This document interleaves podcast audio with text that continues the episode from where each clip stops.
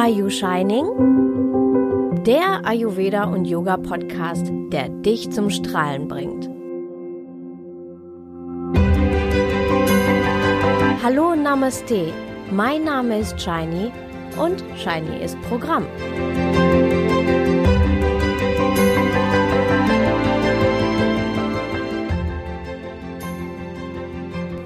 Von EU-Richtlinien und Upload-Filtern. In dem heutigen Artikel nehme ich eine persönliche Stellung zu einem aktuellen und zugegebenermaßen politischen Thema. Aber einem Thema, das mir nicht nur sehr wichtig ist, sondern mich und mein Business direkt betrifft. Zum Beispiel könnten die Interaktionen zwischen dir und mir, die ich bereits begonnen habe, und vieles, das ich derzeit plane, davon beeinflusst werden oder vielleicht sogar im schlimmsten Fall nicht mehr möglich sein in der Zukunft. Ich möchte aber nicht nur dazu Stellung nehmen, sondern dir meine Antworten dazu aufzeigen. Ayurveda und Yoga werden meinen Weg erklären. Das Thema. Eigentlich hatte ich ein ganz anderes Thema geplant. Und eigentlich halte ich mich eher zurück, äh, in meinem Blog oder in meinem Podcast politisch zu werden. Aber heute kann ich nicht anders. Dieses Thema ist zwar politisch, aber dennoch ist es ein ganz gutes Beispiel aus unserem digitalen Alltagsleben. Ich habe dir ja gesagt, dass ich dir zeige, wie man das jahrtausendealte Wissen aus Ayurveda und Yoga in unseren modernen und hektischen Alltag integrieren kann. Zunächst beschreibe ich dir das Problem und nachdem ich dir verschiedene Perspektiven und Reaktionen verschiedener Menschen beschreibe, gehe ich darauf ein, was meine Reaktion war. Du kannst erkennen, wie ich diesem Problem ayurvedisch und yogisch begegne, und das soll dir einerseits zeigen, dass Ayurveda und Yoga nicht staubtrockene Theorie sind, sondern dass man Ayurveda und Yoga auf alles anwenden kann, was uns begegnet. Ich möchte dir damit den Weg und den Zugang ebnen, Ayurveda und Yoga kennenzulernen und zu verstehen, dass Ayurveda mehr ist als Ernährung und Stirnölguss und dass Yoga mehr ist als sexy Turnübungen oder esoterisch mit Räucherstäbchen zu wackeln. Artikel 11, 13 oder neu 17 Uploadfilter. Tja, nun ist es leider soweit, das EU-Parlament hat mit Mehrheit dafür gestimmt, und zwar ohne Streichungen einzelner Artikel. Ich bin nicht nur inhaltlich tief enttäuscht, sondern auch über den Umgang einiger Politiker und Sprecher. Es geht schon lange nicht mehr nur um Urheberrecht, denn dieses Recht zu stärken, da sind sich, glaube ich, die meisten Leute einig, dass es gestärkt werden sollte. Eher geht es um kaum vorhandene Kommunikation, wenig Transparenz. Spätestens als Widerstand aus der Bevölkerung aufkam, hätten sie einfach das Gespräch suchen und Erklärungen abgeben sollen. Stattdessen wurde den Kritikern mit Diffamierungen und Beleidigungen begegnet. Menschen wurden als Mob und als Bots abgestempelt. Demonstranten wurden unterstellt, wurde unterstellt, sie seien gekauft worden und es ginge ihnen nicht um Demokratie. Diese Trumpschen Stilmittel der Rhetorik finde ich sehr verwerflich und geben ein Armutszeugnis von den Menschen, die eigentlich das Volk vertreten, über Hintergrundwissen verfügen und dem Volk komplexe Sachverhalte eigentlich erklären sollten. Zeit der Populisten. In einer Zeit, in der Populisten Aufwind bekommen, die EU abschaffen wollen und Nationalisten immer brauner werden, finde ich es einfach großartig, wie die Menschen Demokratie leben, dass sie für ihre Rechte auf die Straße gehen. Aber die Erfahrungen der letzten Wochen ist leider ziemlich ernüchternd. Man bekommt den Eindruck, dass die Politiker eher mit den Lobbyisten klüngeln, dass die sozusagen Stimme des kleinen Mannes nichts wert ist. Kurz vor den Wahlen bin ich nicht der Meinung, dass das alles so klug ist, denn auf diese Weise erhalten die Populisten einfach mehr Kraft.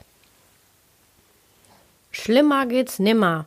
Tja, wenn man denkt, schlimmer geht's nimmer, kommt es dann doch noch schlimmer. So wurde zunächst die Richtlinie verabschiedet, inklusive der Artikel 11, 13 äh, beziehungsweise neu dann 17. Aber um das noch zu toppen, wurde kurz nach der Abstimmung bekannt, dass einige Politiker angeblich versehentlich zugestimmt haben, aber eigentlich gegen Uploadfilter wären.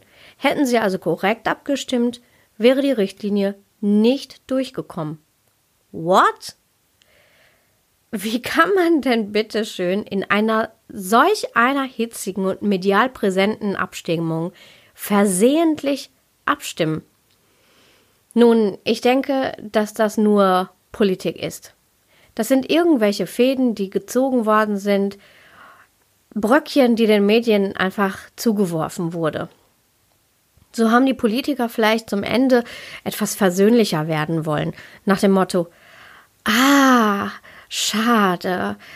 Es hätte fast geklappt, aber nun haben wir ja die Richtlinie. Trotzdem gut, dass ihr alle aktiv geworden seid und demonstriert habt. Äh, diese Interpretation ist die netteste, die mir einfällt. Alles andere würde eher Wut und noch Schlimmeres auslösen. Beispielsweise könnte ich auch von einer unglaublichen Dummheit dieser Politiker ausgehen. Oder dass es gelogen war. So oder so steigern sie ihre Glaubwürdigkeit nicht, sondern stärken die Populisten und Nationalisten, die die EU an sich abschaffen wollen. Die Menschen, die an die europäische Gemeinschaft und an Demokratie glauben, vielleicht auch am 25. Mai wählen wollten, diese Menschen so dermaßen vor den Kopf zu stoßen, halte ich ehrlich gesagt für nicht vertretbar und absolut nicht nachvollziehbar. Das ist einfach unfassbar. Von Wahl zu Wahl gehen scheinbar immer weniger Menschen zur Wahl. Wie viele Millionen Euro werden kurz vor den Wahlen ausgegeben, um die Menschen doch noch zu mobilisieren, sie doch noch davon zu überzeugen, eben wählen zu gehen? Doch mit solch Vorgehensweisen brauchen Sie sich nicht zu wundern, wenn die Menschen zu Hause bleiben oder ihre Stimme den ja falschen Parteien geben, allein aus Protest oder die sogenannten etablierten Parteien abzustrafen. Ich sage nicht, dass diese Reaktion richtig ist, nur wäre es eben auch nicht überraschend. Nun wurde die Richtlinie also durchgewunken und die Unsicherheit in der Bevölkerung ist groß. Reaktionen. Viele Menschen haben Angst. Angst davor, dass die neue Richtlinie das Ende des Internets ist. Zumindest das Ende der Online-Welt so, wie wir sie alle kennen. Zwar muss sie noch in nationales Recht umgewandelt werden, jedoch kommt man an der Sache an sich nicht mehr dran vorbei. Während sich ein Axel Voss selbst feiert, beteuern Juristen mit fragenden Gesichtern, dass die Richtlinie juristisch umstritten ist und die Konsequenzen nicht absehbar sind. Wütende IT-Spezialisten fühlen sich weder gehört noch verstanden. Sie versuchen unentwegt der Politik zu erklären, dass die Technik heute noch nicht so weit ist, die Ideen dieser Artikel effizient umzusetzen. Wenn einige Politiker daraufhin antworten, dass die künstliche Intelligenz KI mittlerweile Gesichter erkennen oder Autos selbstständig einparken lassen können, da sollte das hier ja kein Problem sein. Also an dieser Stelle kann man die Plakate von jugendlichen Demonstranten verstehen, auf denen es unter anderem hieß Lasst euch das Internet wenigstens erklären, bevor ihr es zerstört. Man benötigt kein IT-Studium, um zu erkennen, dass die KI von Gesichtserkennung oder Einparkhilfen völlig andere Technologien darstellen als das, was wir für diese Richtlinie bräuchten. Man steht fassungslos daneben, wenn diejenigen, die entscheiden, sich scheinbar nicht etwas Wissen zu der umfassenden und weitreichenden Thematik angeeignet haben. Wenn sie sich anscheinend nicht kritisch und vielleicht auch nicht weiter damit beschäftigt haben, als an der Fassade zu kratzen. Dieses mehrdimensionale Problem löst also verschiedene Reaktionen in den Menschen aus. Vieles rutscht dabei ins Negative. Um dem etwas entgegenzusetzen, zeige ich dir, wie ich damit umgehe. Meine Antwort Don't panic, just breathe. Ich bin nicht dafür, unnötig Panik zu verbreiten. Niemand weiß, wie genau das Gesetz in den nächsten zwei Jahren nun national umgesetzt wird. Niemand schließt sowohl die Befürworter als auch die Gegner ein, sowohl die Politiker als auch das Volk. Nach dem ersten Schock schlägt bei vielen Menschen die Stimmung um. So manch einer plant aus Protest, die Politiker bei der EU-Wahl abzustrafen. Das halte ich auch nicht für klug. Denn wenn wir Wähler aufführen, uns durch unsere Stimme Gehör zu verschaffen und mitzugestalten, dann kann es meiner Meinung nach nur schlimmer werden.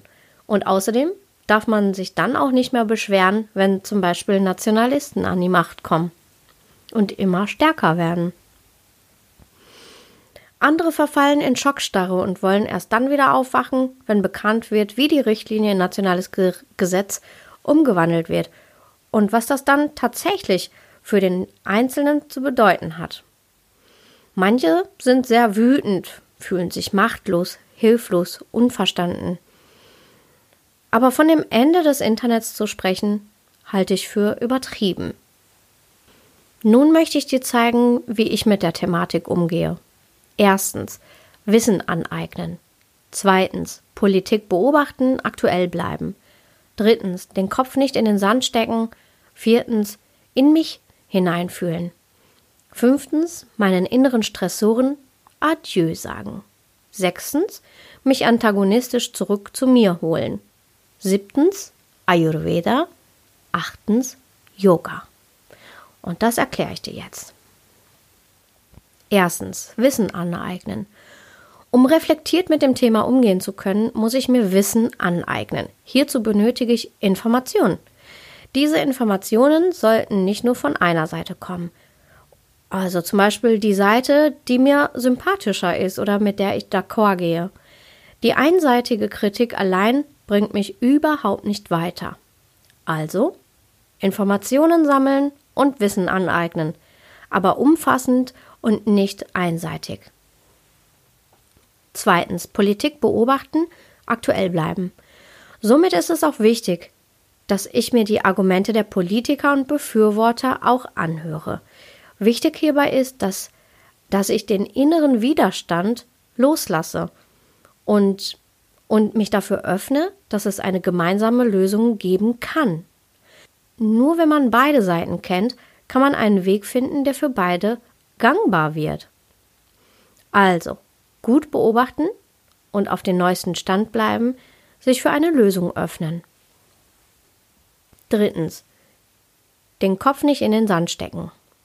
Naja, ich bin eine Optimistin durch und durch. Nichts im Leben ist nur gut oder nur schlecht. In meiner Erfahrung waren die schlechten, die sogenannten schlechten und anstrengenden Phasen meines Lebens am Ende die, die mich geformt und geprägt haben und an denen ich gewachsen bin. In einer neuen schweren Situation die Einstellung zu entwickeln, dass das Ganze hier einen guten, einen positiven Sinn hat, das ist zwar nicht immer easy, aber ich bin zutiefst davon überzeugt. Und das wende ich in meinem Alltag an, auch in diesem Fall. Denn obwohl die ganze Problematik nicht mein persönlichstes Privatleben betrifft, sondern alle Menschen in der EU, wende ich es an. Wie gesagt, nichts im Leben ist nur gut oder nur schlecht. Also, nicht den Kopf in den Sand stecken, sondern hoch erhobenen Hauptes geradeaus weiterlaufen. In mich hineinfühlen. Wenn ich die Medien und auch sozialen Medien verfolge, dann lese und spüre ich vieles, vieles äh, bei den Menschen. Wut, Ernüchterung, Hilflosigkeit, Aggression, Fassungslosigkeit und so weiter. Es ist leicht, auf dieser allgegenwärtigen negativen Welle mitzuschwimmen. Und man fühlt Gemeinschaft. Gemeinschaft, die man vielleicht vorher nicht so gefühlt hat. Und dadurch fühlt man sich eben auch nicht mehr allein. Aber es ist sehr wichtig, in sich hineinzuspüren losgelöst von dem, was von außen an mich herangetragen wird. Spüre ich tatsächlich in mir Wut, Ernüchterung, Hilflosigkeit und so weiter? Oder schwappt das von außen zu mir rüber? Und wenn dem so wäre, spüre ich es permanent oder nur in den Momenten, wenn ich zum Beispiel den nächsten Artikel lese oder das nächste Video anschaue? Was macht das alles mit mir? Ich habe mich gefragt, was ich fühle und warum ich das so fühle. Was macht das mit mir? Was kann ich konkret tun, damit ich mich wieder besser fühle?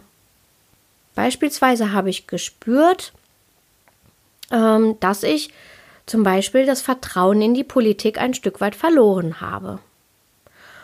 Und das löst Verunsicherung in, Verunsicherung in mir aus, denn diese Menschen bestimmen, wie wir alle leben. Sie nehmen Einfluss auf konkrete Teile meines alltäglichen Lebens und Berufslebens ein, ohne dass ich den Eindruck habe, dass sie wissen, was sie da tun.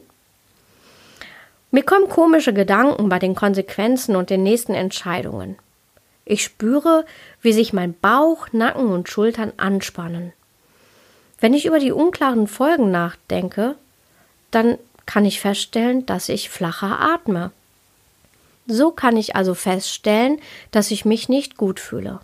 Wenn ich in mich hineinhorche, dann spüre ich auch körperliche verschiedene Reaktionen, die ich nicht gebrauchen kann.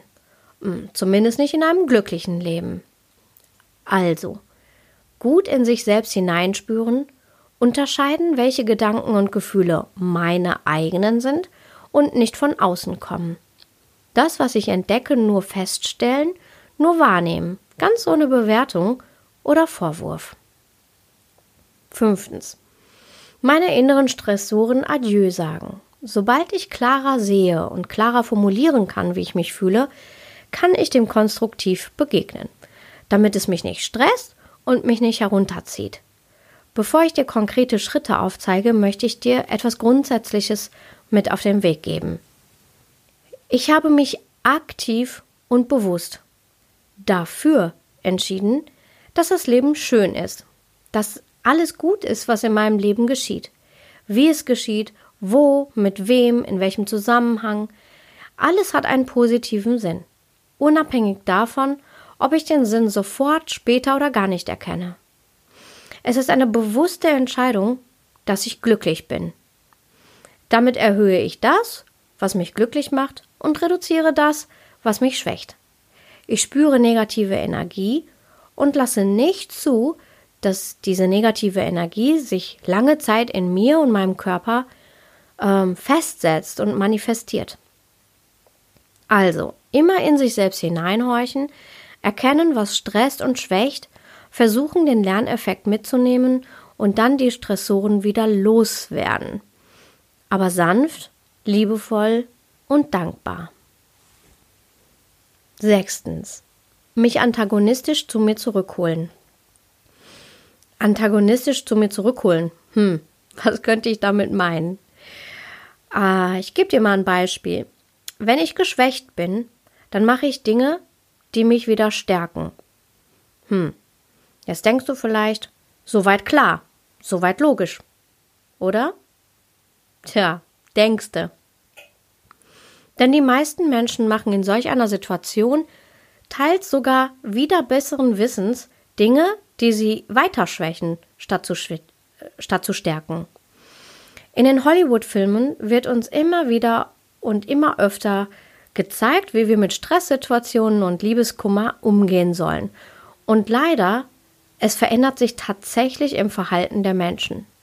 So wird gezeigt, dass man sofort zur Zigarette greift, zwei Flaschen Rotwein trinkt oder einen Eimer Ben Jerry's Eiscreme löffelt. Auch wenn man es nicht bis ins Extrem praktiziert, du verstehst die Richtung, die ich meine. Also, stattdessen antagonistisch auf sich zu achten, hieße bewusst und achtsam etwas zu essen und zu trinken, das uns stärkt und das uns gut tut, sich auf sich selbst zu konzentrieren, liebevoll und sanft. Siebtens. Ayurveda. Ayurveda handelt und behandelt meist antagonistisch. So wird unser gesamtes System harmonisiert, statt neue Krankheiten auszulösen. Ähm, auch hier gebe ich dir mal ein Beispiel. Wenn ich über wenn ich mich über das äh, Abstimmungsergebnis ähm, des EU-Parlaments wütend bin, dann treibt es das Pitta, das Feuer in mir hoch. Wenn ich bereits Pitta-Erkrankungen oder Symptome habe, wie zum Beispiel eine Entzündung oder Hautprobleme, dann werden diese sich verstärken. Toppen kann ich diese Wut und damit auch meine Pitta-Probleme, indem ich das Pitta zusätzlich anheize, zum Beispiel durch Zigaretten oder Alkohol. Antagonistisch könnte ich vielmehr darauf schauen, mein überschüssiges Pitta zu besänftigen. So kann ich zum Beispiel Buttermilch trinken, Haferbrei essen oder mir einen leckeren Smoothie machen. Also, etwas zu sich nehmen, das sein Pitta reduziert und zudem sein Kaffer erhöht.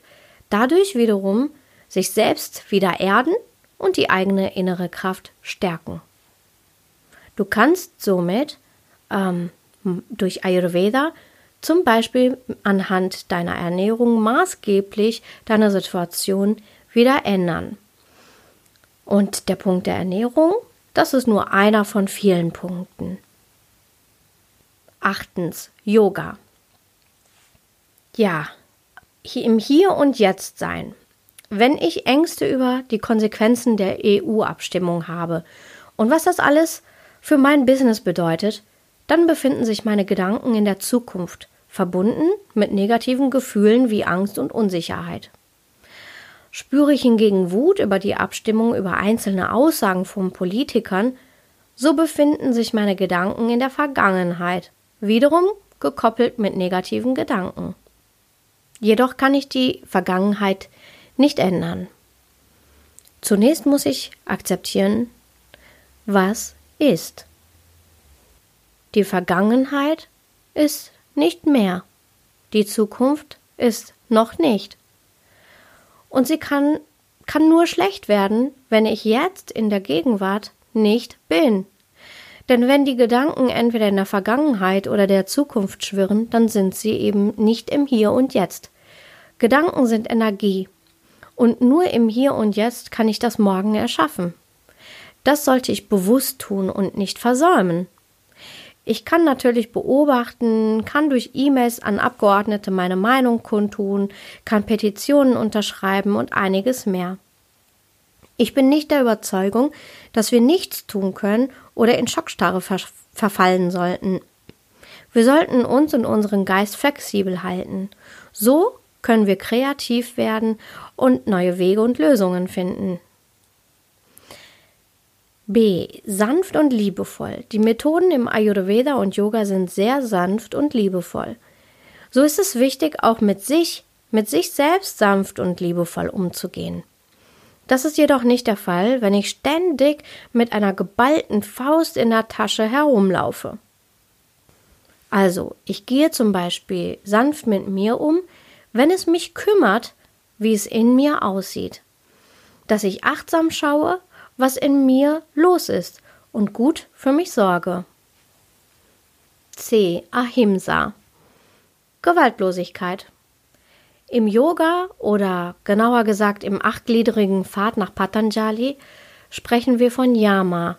Das sind Aspekte, die wir nicht nur, die wir nicht tun sollten. Ahimsa bedeutet ja, dass wir auf Gewalt verzichten sollten, also Gewaltlosigkeit. Das gehört dazu. Auf Gewalt zu verzichten hat viele Gesichter. Sowohl anderen gegenüber sollen wir keine Gewalt ausüben, als auch uns selbst gegenüber.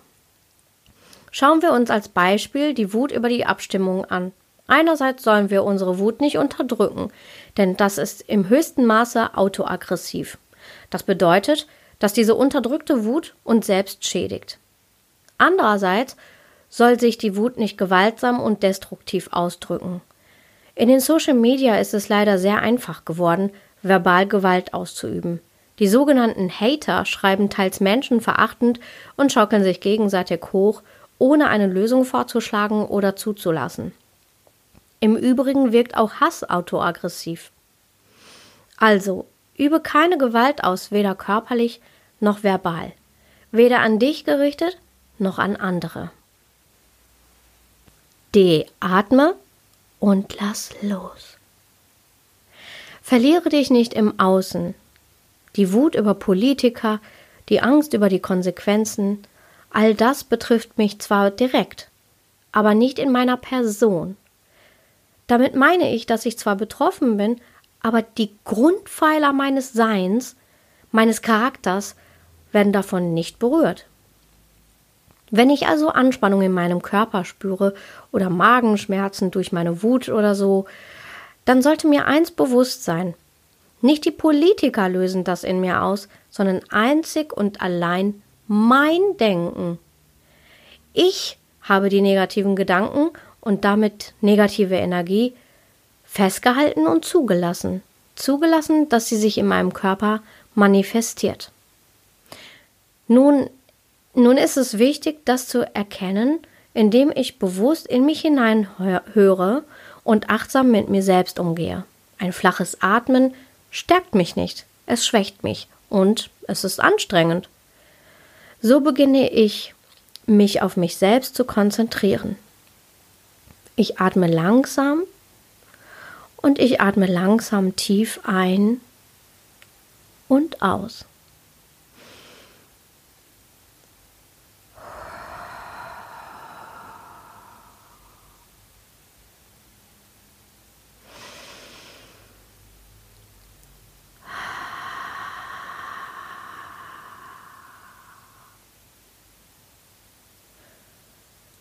Langsam und immer wieder.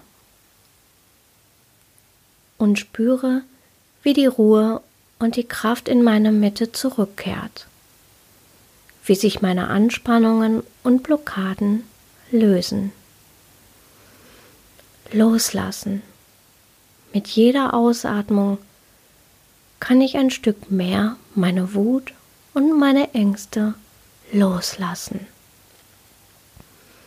so nehme ich sie bewusst wahr und unterdrücke sie nicht. Aber auf diese Weise belasten sie mich eben auch nicht mehr. Ich atme langsam ein und bei jeder tiefen, langsamen Ausatmung lasse ich noch ein weiteres Stück los. Im Yoga, im Pranayama kennen wir ganz viele verschiedene Atemtechniken.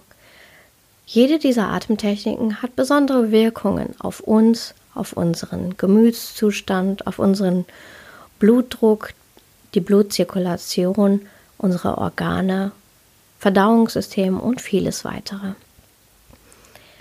Im Yoga haben wir einen wahren Schatz an Wissen, nicht nur durch unseren Atem, aber auch durch verschiedene Körperübungen, die wir machen können, um uns selbst wieder zu harmonisieren, unsere innere Kraft und Stärke wieder zu kräftigen und zurückzufinden in unsere eigene Mitte.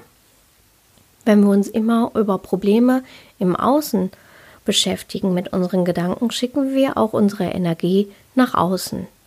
Daher hilft uns Yoga, unsere Energie wieder zurückzuholen zu dem Wesentlichen. Und das Wesentliche, das bist du. Du und dein Innerstes, dein eigenes. Wenn du das kräftigst, dein Inneres, dein wahres Ich, dann wirst du mit den Problemen im Außen auch klarkommen. Du wirst kreativ Lösungen finden und du wirst deinen Weg schon gehen. Da habe ich ganz großes Vertrauen, sowohl für mich als auch für dich. Wichtig ist nur, dass wir in unserer Mitte bleiben oder uns immer wieder zurückholen, dass wir bewusst verstehen, uns bewusst achtsam mit uns umgehen, dass wir bewusst bemerken, dass wir mit unseren, mit unseren Gedanken und unserer Energie wieder vielleicht im Außen gelandet sind und dann eine Technik anwenden, eine Atmung anwenden oder eine Yoga-Übung anwenden um uns selbst wieder zurückzuholen zu uns selbst und uns selbst auch damit zu stärken. Tja, wie du siehst, kann man sogar aktuellen politischen Themen mit Ayurveda und Yoga begegnen. Es gibt unglaublich viele Möglichkeiten, dass man sich selbst nicht im Außen verliert und bei sich selbst bleibt wie man sich selbst stärkt und darauf achtet, dass sich negative Gedanken, Wut und Angst nicht im Körper manifestiert und damit auch Krankheiten auslösen. Wir können aktiv und bewusst unsere krankmachenden Blockaden lösen und wegatmen, also damit loslassen. Dabei können wir mit uns und anderen nicht nur gewaltlos, sondern eher sanft und liebevoll umgehen. Die Basis dafür ist, dass man in sich selbst hineinhört, achtsam mit sich selbst umgeht. Die Spannungen und Manifestationen im Körper dabei sanft und liebevoll wahrnimmt, ohne Bewertung und danach wieder loslässt. Ayurveda und Yoga wende ich jeden Tag an, auf traditionelle Weise und in Übersetzung auf heutige Thematiken. Wie du siehst, in Ayurveda und Yoga steckt so viel drin. Sie sind nicht staubtrocken, sondern sehr lebendig. Es gibt viele Übungen ähm, aus dem Yoga äh, oder Aspekte der Ernährung, die ich in den kommenden Episoden auch vertiefend vorstellen werde. Also, stay tuned, es lohnt sich. Möchtest du nichts mehr verpassen? Zum Beispiel auch Angebote oder kostenlose Freebies? Dann trage dich in meinen Newsletter ein. Den Newsletter und meine Website verlinke ich dir natürlich in die Show Notes. Und ähm, ich freue mich immer über Kommentare, über E-Mails, über Rezensionen. Und wenn dir mein Podcast gefällt, dann abonniere ihn doch einfach. Vielleicht bist du jetzt neugierig geworden und du hast vielleicht ein aktuelles Thema und dir ist nicht ganz klar, wie man dafür Ayurveda und Yoga anwenden kann. Dann melde dich doch einfach bei mir und wir schauen uns das gemeinsam an. also viel Spaß beim Ausprobieren, denn manchmal ist es viel einfacher, als wir denken. Also in diesem Sinne, viel Spaß beim Anwenden, viel Spaß beim Loslassen und in diesem Sinne, Lachende Grüße und keep shining!